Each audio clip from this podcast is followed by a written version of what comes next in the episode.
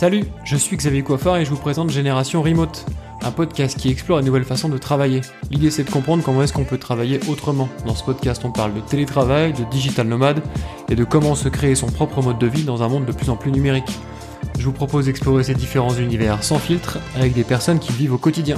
Si ces sujets vous intéressent, abonnez-vous.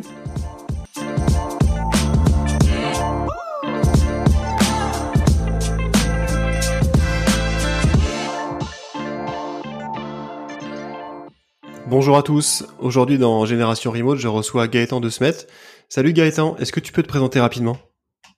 Bah oui, bah, bonjour à toi Xavier. Euh, moi c'est Gaëtan de Smet, donc je suis ingénieur en développement web et euh, en plus de ça, bah, j'ai une autre activité qui est euh, l'enseignement.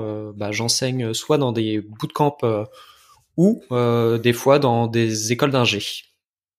Et j'ai aussi une chaîne YouTube. Ok, et donc euh, ça va être le vraiment le focus de cet épisode de podcast, c'est euh, comment est-ce qu'on fait pour euh, enseigner à des à des étudiants qui sont en télétravail, parce que tu disais que tu avais fait les deux, tu avais fait à la fois du présentiel et du remote. Donc on va essayer de, dans cet épisode de décortiquer un petit peu les bonnes pratiques, ce qui marche, ce qui marche pas dans, l'enseignement à distance. Du coup, est-ce que tu peux nous expliquer un peu, parce que je, je sais que tu as, as enseigné dans plusieurs types de structures différentes. Euh, tu as fait la fac, euh, tu as fait aussi euh, euh, des, des, méthodes plus en, ligne. Euh, est-ce que tu peux nous expliquer un peu les différentes méthodes que tu as testées? Alors les différentes méthodes que j'ai testées. Alors j'ai fait ce qui pourrait s'apparenter à du coaching. Donc en individuel, bah c'est Typiquement, on se connecte sur Skype et on discute, on partage notre écran. En gros, c'est un cours particulier, sauf qu'au lieu d'être en présentiel où on va montrer une feuille de papier ou un, écran d'ordinateur, là, on projette euh, l'écran et on discute. En plus, maintenant, avec les outils de développement, je peux prendre le contrôle d'une machine ou inversement, l'étudiant peut prendre le contrôle de ma machine et on peut euh, coder à quatre mains et on peut euh, discuter sur des, des concepts. Donc là, c'est vraiment une approche coaching. Ou sinon, avec le Covid, j'ai eu en charge une classe de bac plus 4, donc en école d'un G, où on a fait un mode un, peu hybride.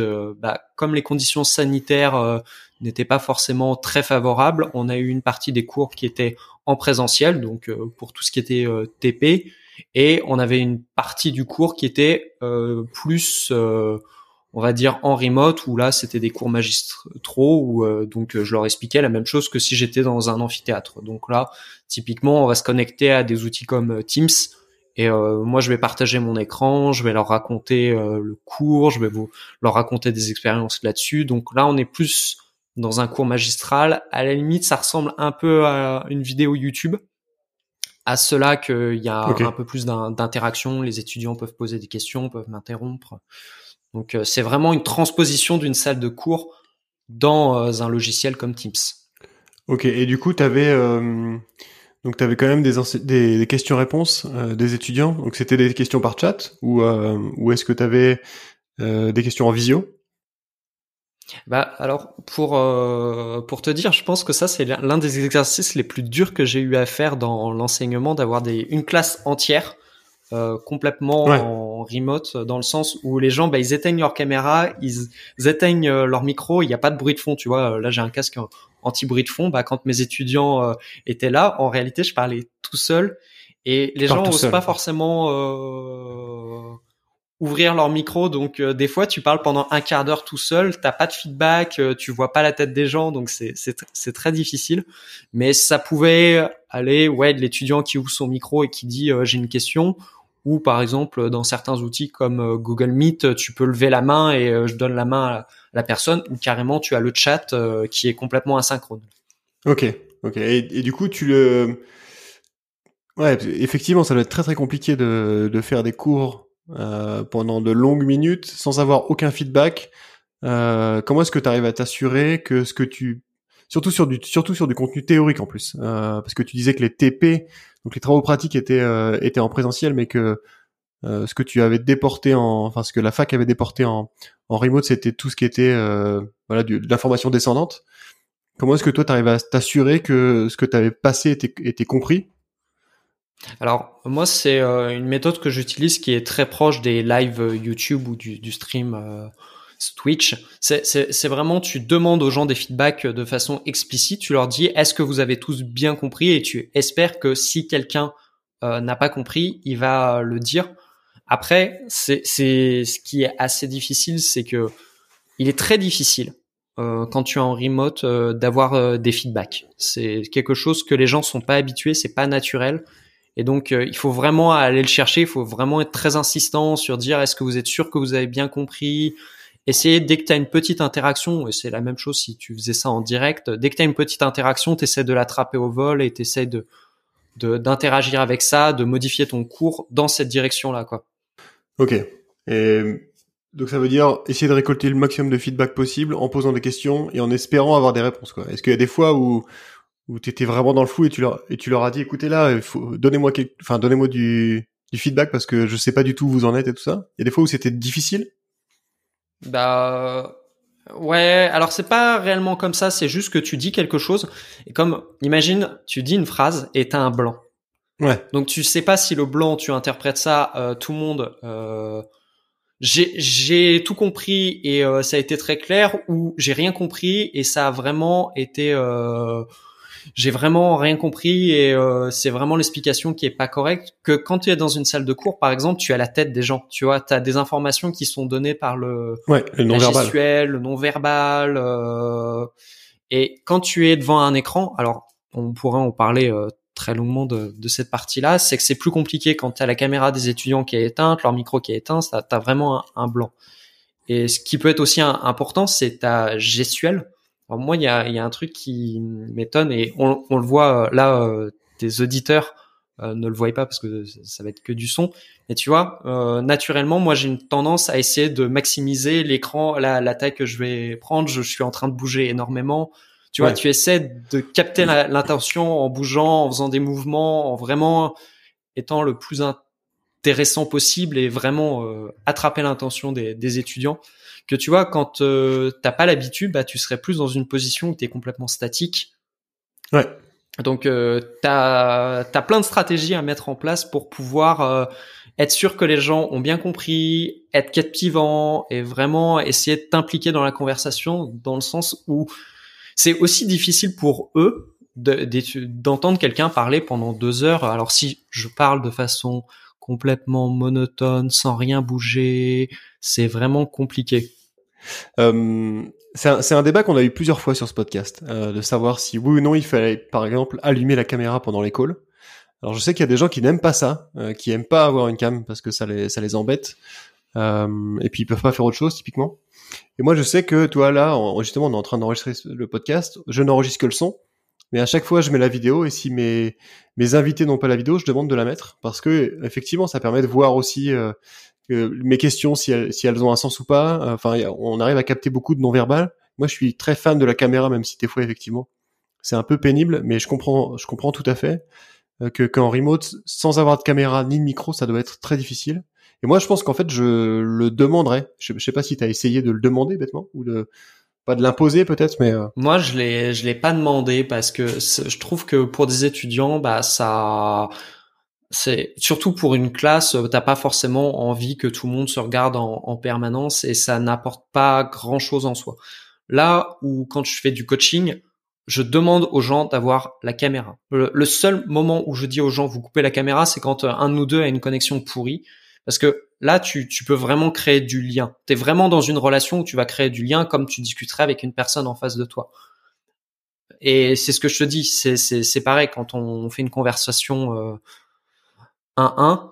Euh, là, ça, ça a vraiment un intérêt que tu sois vraiment, tu dois bouger, tu dois essayer de, prendre de l'espace, tu dois parler rapidement, tu as quand même plus d'investissement que dans une relation où tu es en présentiel où euh, tu peux juste bouger un tout petit peu. Là, par exemple, euh, on se voit sur un tout petit tout petit écran, donc chaque mouvement que je dois faire pour que tu puisses les voir doivent être un petit peu exagérés. Mes expressions faciales doivent être un petit peu exagérées pour vraiment que je puisse te transmettre quelque chose.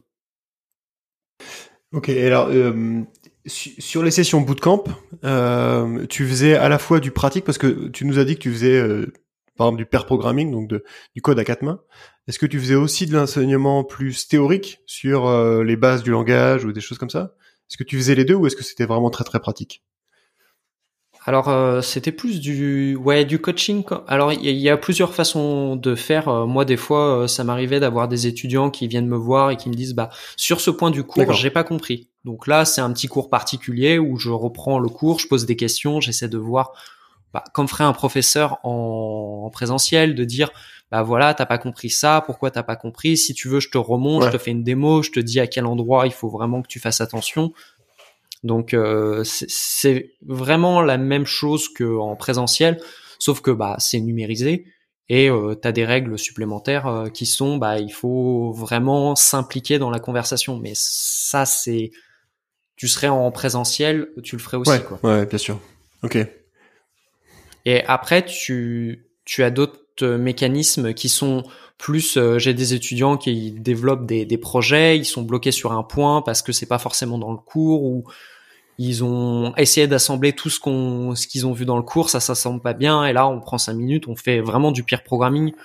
Donc euh, dans le développement informatique, c'est vraiment quelque chose qui est on va dire ancré dans les développeurs de travailler à quatre mains, euh, il y a tout le monde travaille à, quatre mains, quatre mains, quatre yeux c'est quelque chose qui est dans le métier. Même moi, ça m'arrive souvent de travailler avec trois développeurs. Euh, on travaille sur le code au final. Et, tu vas d'ailleurs des fois plus vite que euh, même si tu travaillais tous les trois dans, sur des codes différents, bizarrement.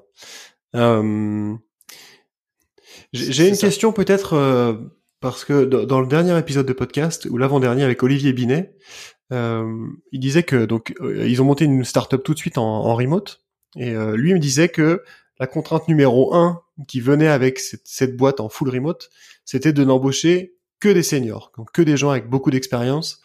Et ils se, refusaient, en fait, d'embaucher des seniors, et encore pire, peut-être des stagiaires ou des, des gens en alternance. Euh, est-ce que toi, tu as, eu à former des gens? Parce que là, tu me disais des bacs plus 4, donc c'est pas vraiment des débutants dans le code, on va dire. Euh, c'est des gens qui ont déjà quelques années d'expérience, même a des, des années d'expérience d'étudiants. Est-ce que tu as eu à former des gens vraiment très juniors ou, qui commençaient vraiment le, code? Et, si oui, comment est-ce que tu as géré ça? Oui, alors quand euh, je m'occupe de personnes qui, sont en bootcamp, euh, pour donner une idée du, du profil des personnes, c'est des gens qui avaient soit qui ont juste le bac et qui veulent faire une formation comme on ferait un BTS ou un, bac plus 3, bac plus 4, bac plus 5, mais qui disent je fais un bootcamp euh, en 6 mois, euh, j'aurai un boulot. Ou tu as des personnes, bah avant ils avaient ils avaient un autre métier, ils étaient euh, infirmiers, ils étaient euh, commercial et ils veulent faire une reconversion. Donc en général, ce type de profil là et sont des personnes qui n'y connaissent rien. Et idéalement, des fois, tu en as certains qui bricolent un petit peu. Donc, tu dois vraiment passer de cette étape de 0 à 1, qui est assez différente avec des bac plus 4 euh, en spécialité informatique, parce que là, euh, qui sont en bac plus 4, c'est déjà des brutes. Euh, Ouais. Pas vraiment débutants. Du coup, sur les, sur les débutants, qu'est-ce que tu mets en place pour, pour essayer de casser les barrières qui peuvent venir avec euh, je ne connais pas du tout le, truc sur lequel je vais être formé. En plus, je suis en télétravail, et je, ne connais pas non plus le formateur. Euh, donc le début euh, doit être probablement assez assez compliqué. moi, j'ai l'impression que c'est vraiment la période la plus la plus difficile. comment est-ce que tu comment est-ce que tu gères ça? Alors déjà il y a, y, a, y a plusieurs façons de faire. Alors moi celle que j'utilise déjà quand tu on commence une formation, tu as, toute une partie de icebreaker. Tu te présentes, euh, tu te présentes, tu essaies de comprendre l'étudiant. Moi, je pose toujours la question euh, pourquoi on est en train de discuter ensemble? Pourquoi tu es motivé à devenir développeur? Parce que il euh, y, a, y, a, y, a, des profils, il y a, y a, des gens, bah, soit c'est, on va dire, des geeks dans l'âme, ou il y a des gens, bah, c'est parce que bah, ils ont ils ont un boulot pourri et ils aimeraient bien avoir un, un métier qui, selon eux, sera mieux. Donc c'est vraiment d'essayer de cerner l'étudiant tu as aussi toute une partie qui est de rassurer la personne parce que c'est quand même impressionnant quand tu as des profils, euh, ils ont tout quitté, euh, certains ont des enfants et tu dois leur dire bah j'ai six mois pour faire de toi un développeur, donc tu as toute une partie euh, pour rassurer la personne. Donc et c'est pareil, c'est c'est très différent de rassurer une personne quand tu l'as en face de toi que quand tu l'as à travers un écran.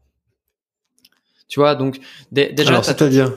Bah, dans le sens où il y a moins d'implication euh, des deux parties. C'est que l'écran, l'écran c'est très bien parce que là, euh, on est au calme, on est, t'es chez toi, euh, je suis chez moi, on est même sur deux parties de la planète différentes et on, il y a tout ça, mais à côté de ça, je peux pas te toucher, je peux, je peux voir tes micro-expressions de visage. J'ai un peu de mal parce que l'image elle est pixelisée, ce genre, ce, ce genre de truc. Donc tu, c'est ce que je disais tout à l'heure, tu dois faire un effort d'être un peu plus présent que tu le serais euh, dans la vraie vie, quoi. Ok, ok. Après, voilà, si on reprend à la partie pédagogique, après, tu n'es pas très loin de la façon dont tu ferais euh, normalement avec une en présentiel. C'est que tu as un parcours pédagogique qui doit être progressif. Tu, tu dis pas aux gens, euh, on va coder le nouveau Facebook en, jour 1. Quoi. T'attends trois mois avant de lui dire, bah maintenant, on va coder un truc qui ressemble un Facebook like. Ok. Alors du coup, qu'est-ce que tu penses toi de de, cette de cette peur qu'ont beaucoup d'entrepreneurs de, recruter des juniors en, remote? Est-ce que tu penses que c'est justifié? Ou est-ce que tu penses qu'avec une méthode à peu près appropriée, tu peux réussir à tu peux réussir à onboarder des juniors? Alors, je pense que c'est tout à fait possible, mais ça dépend vraiment du, du mindset. Et je pense que c'est un peu toute la philosophie de, de ton podcast. C'est que il y a des gens, le remote, euh, ils kiffent. typiquement, je pense que toi et moi, on est dans cette catégorie-là. Moi, je ne me vois pas retourner dans un bureau. Si la philosophie de l'entreprise euh, n'est pas de emborder des juniors euh, déjà en présentiel, elle le fera pas plus en remote parce que c'est encore plus dur. Donc, c'est vraiment, il faut matcher des, des, entreprises qui sont prêtes à le faire, qui ont les compétences pour le faire, avec euh, des juniors qui sont prêts à travailler en remote. Donc euh, déjà, une fois que tu mets ces trois critères ensemble, bah c'est pas si facile que ça de trouver. Parce que là, les entreprises en question euh, que j'ai interviewées sur le podcast, euh, c'est pas qu'elles ne voulaient pas. Je pense que c'est qu'elles avaient, enfin, elles avaient, clairement peur de se dire en fait, ça va être trop de boulot, tu vois, parce que elles ont déjà le mindset remote, euh, toute la culture remote. C'est des boîtes qui sont, euh, celles auxquelles je pense, sont créées en remote, donc elles ont déjà tu vois, toute la couche euh, à la fois culturelle et technique pour onboarder des gens. Ils le faisaient euh, typiquement Finom que j'ai eu dans, dans l'avant-dernier podcast. Ils ont ils, ils onboardaient presque une personne par semaine. Donc tu vois, c'était quelque chose qui roulait vraiment. Euh, mais en fait, il y avait vraiment cette peur de, de, se dire, si je prends un mec qui, qui sort de l'école, typiquement ton étudiant bac plus 4 qui est une brute, euh, si je le prends maintenant, en fait, je vais devoir passer trop de temps à gérer le, vraiment la question remote, en plus de le former au métier. Et, et en fait, ça, ça va me faire perdre du temps. Et donc, ouais, je, je suis d'accord euh, avec ça et je pense qu'il y a une double peur. Alors la première, qui est pas liée forcément au fait qu'on soit en entreprise. Si tu as euh, sur ce podcast des des personnes qui font du recrutement, ils vont t'expliquer que déjà les juniors, quoi qu'il arrive, de toute époque, c'est toujours un risque que tu introduis dans dans le projet. Et en plus de ça, il faut avoir des personnes qui ont une fibre pour former les juniors. Et euh, ouais. en plus, moi, je pense que dans le métier du, du développement, les gens qui sont bons en formation, il y en a pas tant que ça. Donc euh, déjà, si tu enlèves l'équation de l'équation remote, bah déjà c'est c'est déjà compliqué à, à la base et moi je le vois avec euh, tous mes étudiants que leur premier job, ils ont toujours du mal à le trouver, euh, que ça soit en remote ou pas, c'est que bah on a du mal à faire entrer les juniors dans l'entreprise, pas parce que on n'est pas capable de les accueillir, c'est qu'on n'est pas sûr qu'on soit capable de les former correctement. Et au final, euh, quand tu prends un junior, tu rajoutes du risque à un projet. Parce que ton senior qui va devoir le faire monter en compétences, bah, s'il n'y arrive pas, bah, il a perdu son temps, il a perdu le temps du junior et en plus le projet n'avance pas. Et euh, par rapport à ça, si tu rajoutes l'équation du remote, donc en gros, sur une équation qui est déjà très difficile à, équilibrer, tu te retrouves à rajouter une difficulté supplémentaire. Donc c'est pour ça que les entreprises euh, vont prendre des seniors parce que des seniors qui ont déjà travaillé en remote, tu sais que ça va marcher. Est-ce que est-ce que tu es en train de me dire que euh, former un junior de base, c'est passer beaucoup de temps avec lui pour lui expliquer le métier et puis euh, l'entreprise en général en présentiel et qu'en plus la méthode qui fonctionne le plus pour former quelqu'un euh, pour former quelqu'un, c'est c'est aussi du c'est aussi du du one to one on va dire. C'est-à-dire qu'en fait tu es en train de me dire en gros, pour former un junior qui en plus est en remote, ça veut dire avoir à la fois du temps one-to-one pour le former au métier comme on le ferait en présentiel, plus du temps one-to-one parce que c'est du remote, et donc ça va demander encore plus d'efforts. quoi. C'est ça que tu es en train de me dire? C'est ça et c'est aussi que tu dois euh, mettre plus de, commitment euh, il faut vraiment que tu t'impliques beaucoup plus parce que comme je te disais c'est c'est pas aussi facile que d'être en, en, présentiel. Tu rajoutes quand même une petite difficulté qui est pas insurmontable. Hein, c'est juste que le développeur euh, qui va euh, devoir former un junior en remote, je pense qu'à la fin de la journée, il sera un peu plus fatigué que s'il avait fait en présentiel. Ouais. Et après, après, il y a toute une histoire. On a l'habitude de former les gens en, en présentiel. On a moins l'habitude de le faire en, en, en remote. Ouais. Et alors du coup, euh, toi qui as une activité de formateur euh, en plus de ton activité principale, est-ce que toi tu prendrais des juniors en remote euh, pour bosser avec toi ou pas? Alors ouais, moi je, je pousse toujours pour prendre des des, des, juniors de, de, tout temps, même quand j'avais mon diplôme d'ingé, six mois après avoir eu mon diplôme d'ingé et que j'étais dans une équipe, j'avais déjà un stagiaire. Parce que, alors ça c'est mon côté, c'est que en tant qu'ingénieur, je, je pense, que tous les ingénieurs devraient transmettre leur métier. C'est euh, c'est ma philosophie. Après, on peut être d'accord ou pas être d'accord avec moi, parce que à un moment ou un autre, si on fait le raisonnement, on embauche que des seniors. À un moment ou un autre, les juniors, il va falloir les faire rentrer euh, ouais. pour avoir les futurs seniors. Donc c'est vraiment ça. Et en plus de ça, les personnes qui vont prendre des juniors, ça fait travailler les soft skills. Moi, je vois euh, depuis que je, je fais cette double casquette, bah la partie euh, expliquer à mes collègues, même qui sont seniors, quelque chose, bah, je suis beaucoup plus au clair sur comment leur expliquer, comment simplifier le, le problème, comment vraiment le faire de, de, façon beaucoup plus efficace. Et comme maintenant je travaille qu'en remote, bah, je peux résumer un, un, collègue qui parle pendant 10 minutes, je peux résumer ce qu'il a dit en, en, deux phrases. Ok. Et c'est vraiment, ça va faire gagner euh, des compétences aux juniors, mais en plus aux seniors qui vont essayer de les former. Mais pas forcément ce qu'on attend. Ça va pas leur faire gagner des compétences en hard skill et encore que, je pense que si. Mais ça va faire euh, gagner des compétences qui seront bénéfiques sur le long terme à l'entreprise. D'accord. Intéressant. C'est intéressant comme point de vue. Donc là, tu, es même euh, plutôt à l'opposé de ça. D'ailleurs, euh, non seulement il faut embaucher des juniors, mais même, mais ça va nous aider. Donc, il faut être moteur sur l'embauche de juniors, que ce soit en remote ou pas, quoi. Intéressant. C'est ça. Et, et, je pourrais même aller plus loin que ça. Et euh, parce que les entreprises sont proches de leurs sous, ça coûte beaucoup moins cher de former un junior que d'embaucher un senior. Ouais, mais mais ça vient avec du risque aussi. C'est ce que tu disais tout à l'heure. Ça vient avec du risque, euh, peut-être plus qu'avec qu'avec un senior. Euh. C'est ça. C'est ça. C'est bah après c'est c'est toute une équation à essayer de résoudre.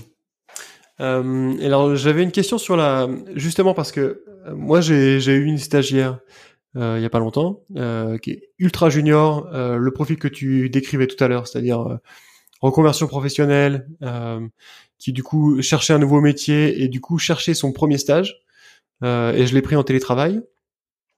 et en fait j'ai été super surpris parce que ça s'est vraiment très bien passé. donc c'était quelqu'un qui avait 39 ans et euh, je, sais pas trop c'était une junior dans le code mais euh, mais qui avait quand même de la maturité on va dire. C'est quelqu'un qui était joueur aussi beaucoup. Donc je pense qu'il avait l'habitude de à la fois organiser des trucs euh, avec des gens monter des, des choses à distance tout ça. Euh, et du coup j'ai plutôt tendance à, à, à, penser la même chose que toi. Me dire en fait un junior si tu arrives à trouver le bon on va dire euh, ça peut ça peut le faire. Et alors est-ce que toi sur les gens que tu as formés euh, est-ce que tu arrives à voir une topologie de personnes? Euh, Est-ce que les gens sont tous les mêmes? Est-ce que c'est tous des, des gens qui sont motivés par le remote quand ils arrivent chez toi, quand ils arrivent euh, typiquement sur tes bootcamps? Euh, Est-ce que c'est voilà, est-ce que c'est toujours un peu le même type de personnes ou est-ce que est-ce que tu as des gens vraiment différents et qui euh, qui finalement se sont convertis par exemple au remote avec à la suite de ton bootcamp et qui n'étaient pas du tout motivés par ça au début? Ou euh, quelle, quelle est la topologie de tes étudiants? Alors, je pense euh, que les, les, étudiants qui s'orientent vers des, des, cursus euh, totalement en remote, euh, c'est souvent pour un, un côté euh, pratique. C'est euh, moi les personnes avec qui j'aime le plus enseigner sur des personnes en reconversion, c'est les gens, c'est hommes ou femmes, qui ont deux enfants, euh, parce que c'est des gens, comme tu disais, qui ont une maturité intellectuelle que t'as pas euh, sur un, je vais dire, un gamin de 18 ans. Okay. Euh, vraiment, c'est des gens qui ont la tête sur les épaules, qui voient bien que s'ils échouent, bah, euh, c'est leurs gosses euh, qui n'auront pas à manger à la fin du mois, et donc il y a vraiment euh, énormément d'énergie qui dans la formation. Moi, c'est des gens avec qui j'adore travailler et c'est vraiment très agréable parce que souvent, c'est des gens en six mois, c'est des machines de guerre. Hein. C'est des gens, ils partent de zéro et souvent, moi, tous ceux que j'ai vus dans ce profil-là, à la fin, c'était c'était vraiment des, des machines et ils prenaient du remote parce que c'était quelque chose, ils avaient envie de profiter de leurs enfants, certains avaient même des jobs à côté, donc ils voulaient gagner un maximum de, temps dans les transports en commun. Ouais. Et euh, un point qu'on n'a pas parlé, c'est euh, avoir, euh, quand tu habites à Trifouiller-les-Oies, avoir un, prof qui donne un cours particulier, qui donne aussi des cours à l'université, bah c'est compliqué parce que à Trifouiller-les-Oies, il n'y a pas d'université. Ouais. C'est un euh, point que je connais bien parce que moi j'habite à Trifouilly-les-Oies. Euh, enfin, j'habite en Martinique où typiquement la plupart des gens qui veulent faire un bac plus 4, euh, c'est-à-dire au-dessus du bac plus 2, ils s'en vont, euh, ils, ils, partent en France pour faire leur truc et souvent ils ne reviennent pas. Donc il y, a un, y a un vrai sujet euh, dont on parlait sur un épisode précédent. Il y a un vrai sujet démographique presque ici. Et, et ça fait partie des choses pour lesquelles j'essaie de, de me battre, c'est de me dire en fait, effectivement, euh, que ça soit à la campagne, dans des pays étrangers, dans des territoires isolés comme les comme les les, les dom-tom, euh, ben en fait l'enseignement l'enseignement remote et le travail en remote, ça a un vrai sens parce que les gens ont plus besoin de se, se déplacer, euh, d'aller faire 8 heures de train pour euh, passer de la Dordogne à Paris aller chercher un boulot. Euh, il y a un vrai sens de relocalisation ou de ou d'arrêter l'exode vers les grosses métropoles qui euh, qui avaient du boulot quoi. Ah, c'est ça. Et moi, j'ai une petite anecdote par rapport à ça. L'un de mes premiers étudiants était à la Réunion. Bah, à la Réunion, je suis pas sûr qu'il y ait ah, une université pour euh, pour euh, le développement informatique. Et pourtant, ce qui est assez rigolo, c'est que à, à 100 km, t'as l'île Maurice, où qui est un qui est vraiment un, un pôle de développement web. Oui, non, je pense que la Réunion, je sais pas exactement, mais j'imagine que c'est la même chose, c'est les mêmes problématiques, c'est-à-dire que si tu veux une formation rapide, tu peux, arrives peut-être à trouver, mais si tu veux une formation un peu poussée ou typiquement les métiers du numérique, il n'y a pas grand chose. Et même, et même après sur place, l'écosystème, je connais pas bien l'écosystème réunionnais, mais ici, l'écosystème martiniquais, euh, si tu veux trouver du boulot de développeur ici, c'est difficile. Et le boulot que tu trouves est pas très excitant, quoi. Euh, donc il y a un vrai sujet à mettre du remote sur, euh, à faire venir le remote, à former les gens à travailler en remote, déjà. Euh, au-delà de les former à devenir des développeurs. Et puis ensuite, à leur trouver du boulot euh, sur place plutôt que de les faire bouger quoi. Bah c'est ça et même euh, moi ce que je trouve intéressant à ça et on en, on en parlait un petit peu en off c'est que si l'avenir du développement est en remote bah autant former les gens directement en remote quoi c'est ça les entraînera euh, à développer leurs compétences on va dire de soft skills à travailler en remote et travailler en remote c'est pas la même chose que de travailler dans un bureau. Non clairement pas. Clairement pas. Euh, ok, très intéressant. Euh, je finis toujours ce podcast avec la, la même question euh, que je modifie un peu en fonction des épisodes. Euh, quel conseil tu donnerais à un formateur qui, qui veut lancer une formation en remote ou qui veut accueillir ses premiers étudiants qui sont en télétravail, par exemple? Alors, euh, je pense que le meilleur conseil que j'ai à donner, c'est quand vous avez un, étudiant, essayez de donner le, le maximum de vous-même et essayez d'être le d'occuper l'espace au maximum. Là, je suis en train de faire des grands gestes avec mes bras, mais vraiment, euh, essayez pas de faire, bah, euh, de pas bouger euh, comme un podcaster. Euh, essayez vraiment de vous, de, de, de, rentrer le plus dans la conversation euh, possible, parce que il y a une barrière. L'écran fait quand même barrière. C'est, je pense que si vous voulez transmettre des connaissances à quelqu'un, l'écran fait quand même barrière, donc il faut outrepasser ça et vraiment essayer d'être euh, dans euh, être très expressif. Si, si j'ai un exemple à donner, allez sur Twitch, regardez les streamers les plus euh, on va dire les plus mainstream et vous allez voir que les mecs ils ont énormément d'expression faciale et pourtant ils arrivent à faire passer un maximum d'émotions. Alors et du coup c'est quelque chose dont on n'a pas beaucoup parlé mais tu as, aussi une chaîne YouTube sur laquelle tu vulgarises le, le, métier de développeur ou le, développement en général. Est-ce que c'est quelque chose qui t'a aidé? Est-ce que, est-ce que ton activité de youtubeur euh, de faire de la vidéo, ça t'a aidé dans ton métier de formateur aussi, notamment dans tout ce côté peut-être énergie euh, euh, et tout ça? C'est c'est ça. Moi, j'essaie toujours de faire des choses qui sont cohérentes en, entre elles. Alors, euh, on pourrait faire un petit historique. Euh, je suis devenu formateur parce que j'adorais mon métier de d'ingénieur en informatique et je voulais transmettre mon savoir. J'ai monté ma chaîne YouTube parce que mes étudiants me posaient euh, toujours la même question et répétaient huit fois la même question. Bah, j'ai créé une chaîne YouTube. Ce qui fait que ça a augmenté ma, ma, ma capacité à m'exprimer, à simplifier ce que je veux faire, ce qui a alimenté aussi bah, les, les cours que je fais en, en, remote, ce qui a amélioré ma capacité. Maintenant, je fais des, des lives. Donc, ça a amélioré ma compétence à répondre en live aux personnes. Et inversement, cette partie-là me donne aussi un accès à tout ce qui est conférence, de dire bah ok, il y a 100 personnes sur le stream, euh, allez, vas-y, on, on, se lance. Donc et tout ça se réalimente dans mon propre métier parce que euh, ça m'est arrivé, on m'a dit euh, on a besoin de faire une présentation, je te laisse 45 minutes pour parler 40 minutes. Et bah, ah oui, c'est chaud. J'ai fait OK. Bah, j'ai j'ai fait OK parce que ces compétences-là en en live, que ça soit sur Twitch ou YouTube, bah tu les acquiers et en gros tout peut se, se ramifier et je pense que si vous voulez développer des, des compétences en soft skills, donner des cours, c'est la meilleure façon de le faire, que ça soit en présentiel ou en remote. Ouais, et, et même sur le hard skill en fait, parce que euh, pour enseigner quelque chose, il faut que tu le maîtrises vraiment. Euh, et des fois, l'appliquer, c'est pas forcément le maîtriser vraiment.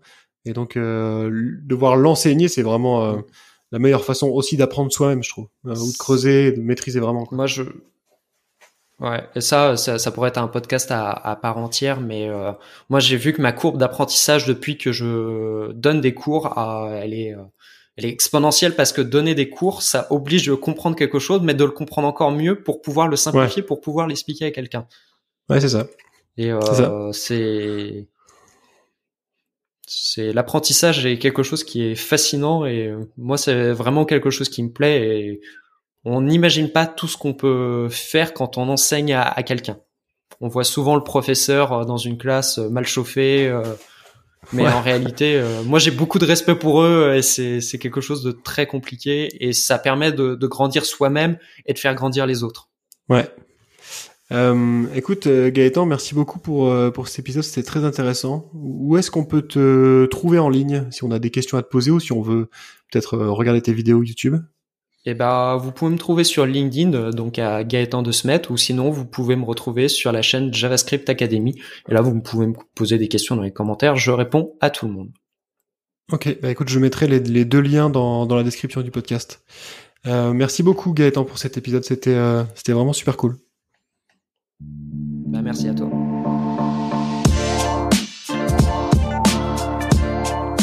Merci d'avoir écouté Génération Remote. Si ce podcast vous a plu, n'oubliez pas de le partager autour de vous et de lui donner 5 étoiles sur iTunes, c'est la meilleure façon de m'aider. Si vous cherchez un emploi full remote, allez faire un tour sur remotefr.com. C'est un job board qui regroupe que des emplois tech 100% remote. On se retrouve dans 15 jours pour un nouvel épisode. D'ici là, portez-vous bien.